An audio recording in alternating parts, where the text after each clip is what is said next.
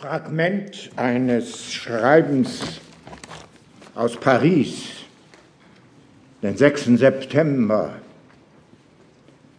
als des Kaisers Majestät den vierten dieses sieben Uhr morgens nach Paris kam, um das Monument auf dem Platz Vendôme zu besehen, traf sich's, dass mich die Wanderungen, die ich bei Tagesanbruch gewöhnlich um mich zu belustigen und zu unterrichten, durch die Stadt zu machen pflege, gerade auch auf diesen Platz geführt hatten.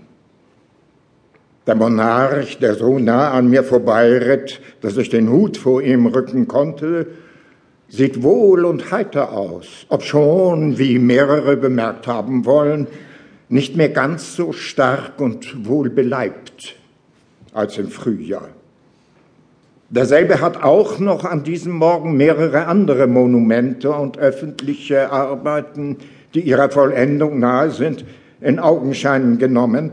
Besonders hierunter sind die in der Rue Seine und am Hotel Dieu merkwürdig. Wenn man in den Straßen von Paris den Verkehr, den Kaufleute, Handwerker, Schenkwerte und so treiben, beobachtet, so zeigt sich ein Charakter an demselben, der auf die sonderbarste Weise absticht gegen den Charakter unseres einfältigen deutschen Verkehrs.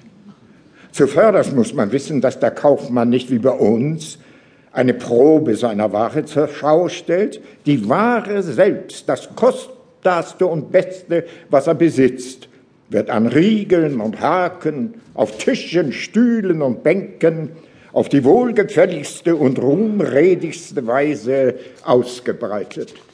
Aushängeschilder, die von beiden Seiten in die Straße hineinragen, geben in langen Tarifen zudringliche und schmeichlerische Auskunft über die Wohlfeilheit sowohl als über die Vortrefflichkeit der Waren. Und bei der unüberwindlichen Anlage der Nation sich dadurch täuschen zu lassen, ist nichts lustiger als das Spiel zu sehen, das getrieben wird, um sich damit zu überbieten.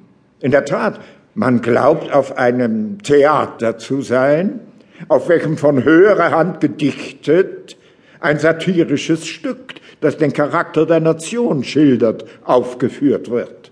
So zweckmäßig, ich möchte sagen, schalkhaft und durchtrieben sind die Züge, aus denen er in allen Umrissen klar wird, zusammengestellt und zur Anschauung gebracht.